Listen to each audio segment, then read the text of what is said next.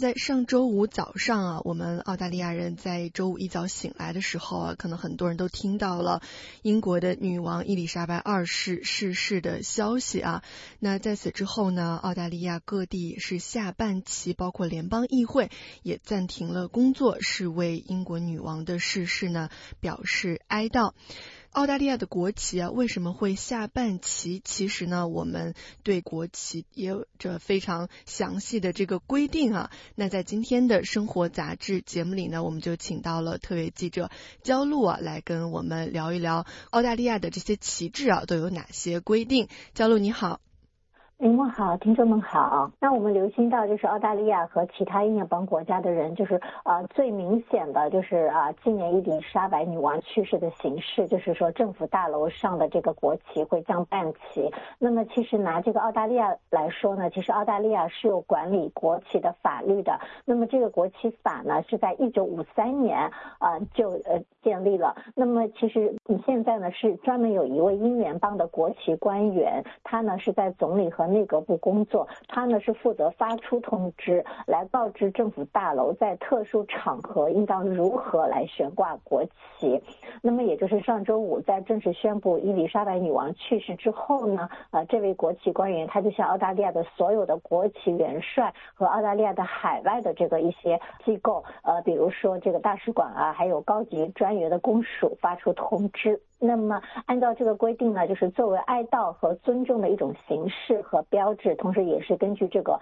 呃国旗规定，呃，我们也可以叫它就是澳大利亚的国旗规则吧。那澳大利亚的国旗呢，应当是立即将半旗，直至另行通知啊。那么就是说，按照传统呢，澳大利亚的国旗将一直呃降半旗，直到女王葬礼的第二天。嗯，也就是九月十九日哈，当地时间的星期一。嗯，对。那我们刚才谈到的是这个澳大利亚的国旗啊，是要降半旗。那其他的旗帜有没有一些相应的规定呢？对，那么周五发出的这份通知呢，它也包含了有关政府大楼也可能悬挂的其他旗帜的说明。呃，比如说通知上说到，如果澳大利亚的国旗降半旗，那么所有的其他旗帜也应该下半旗。这是因为根据澳大利亚的国旗规则呢，澳大利亚国旗是优先于所有其他国旗的啊，所以呢，就是说呃，应当是以荣誉位置悬挂。那么这个通知呢，它也包括一项建议，就是说如果呃正好是其他国家的国旗旗也正被悬挂着，那么就应该征得这些国家的外交代表的这个许可，才能降下国旗。比如说霍巴特市议会，它最近是一直悬挂着这个乌克兰国旗的。那么在降下国旗之前呢，就不得不要联系一下乌克兰的大使馆。嗯嗯嗯，看来还是有这个除了我们自己国家的考虑之外，还要考虑到其他的国家啊。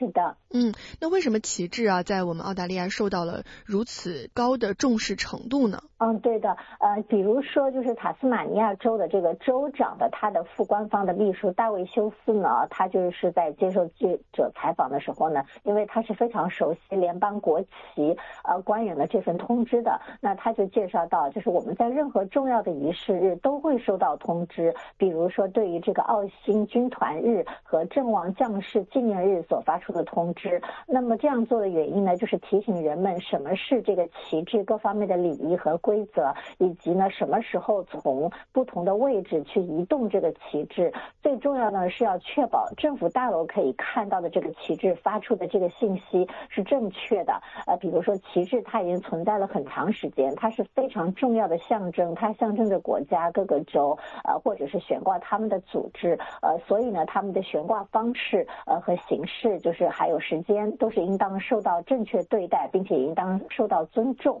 嗯，呃，所以呢，就必须有一个非常具体的这个协议，可以确保，就是说，呃，来呃悬挂这些不同国家和州的，就是这些旗帜的方式，一定要是恰当的。嗯嗯嗯，非常的有意思。那同时，焦露，我可能有些嗯朋友也注意到了啊，我们的澳大利亚的国旗啊是在周日的时候啊上升了一段时间，这又是为什么呢？呃，这个是因为英联邦国旗官员周日呢，他发出另一份通知，是要求全旗升起，是用来是宣布查尔斯三世国王继位。嗯，那么在澳大利亚呢，是总督是在上周日的中午十二点，在坎培拉国会大厦宣布了这个消息的。那么通知上也提到，从那个时候起呢，国旗是应当全旗飘扬，直到黄昏，然后呢再降半旗，直到伊丽莎白女王葬礼的第二天。那么根据澳大利亚的国旗的这个规则，还规定了，就是澳大利亚国旗的位置呢，必须是处于最高位的，不得低于其他的这个旗帜。嗯嗯嗯，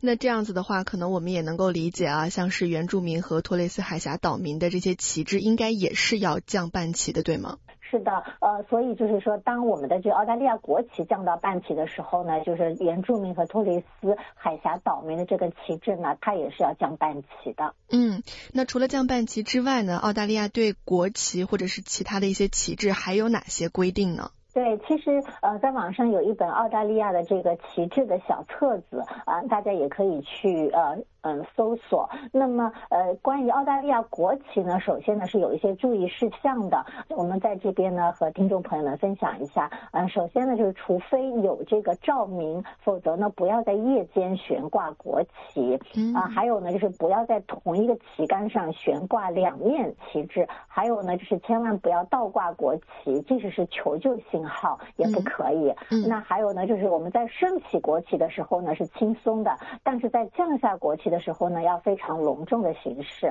啊，最后一点呢就是也特别重要，就是如果是旗帜受损、褪色呃或者破旧的话，就是千万不要再拿出来悬挂。嗯，那像这些褪色啊、破旧或者是受损的国旗，我们应该来怎样处理这些国旗呢？对，那么按照规则呢，就是说，呃，国旗是应当是有尊严的方式来处理的。就是说，呃，比方说我们刚才有提到，就是怎么样来处理这个损坏或者褪色的，呃，或者破旧的这个旗帜呢？呃，首先是千万不能把它们扔进垃圾箱啊。那么我们应该是用怎么样有尊严的方式呢？就是说，可能是要将旗帜呢裁剪成就是无法辨认的这个小块，然后呢把它们放入密封袋或者容器中，然后呢再将它们放。入垃圾箱中，或者呢，也可以进行一种叫做国旗退役仪式。嗯，非常有意思啊！对于国旗来说，也有很多的讲究啊。那就像焦露刚才所说的，感兴趣的朋友呢，可以在网上下载这样一个澳大利亚国旗的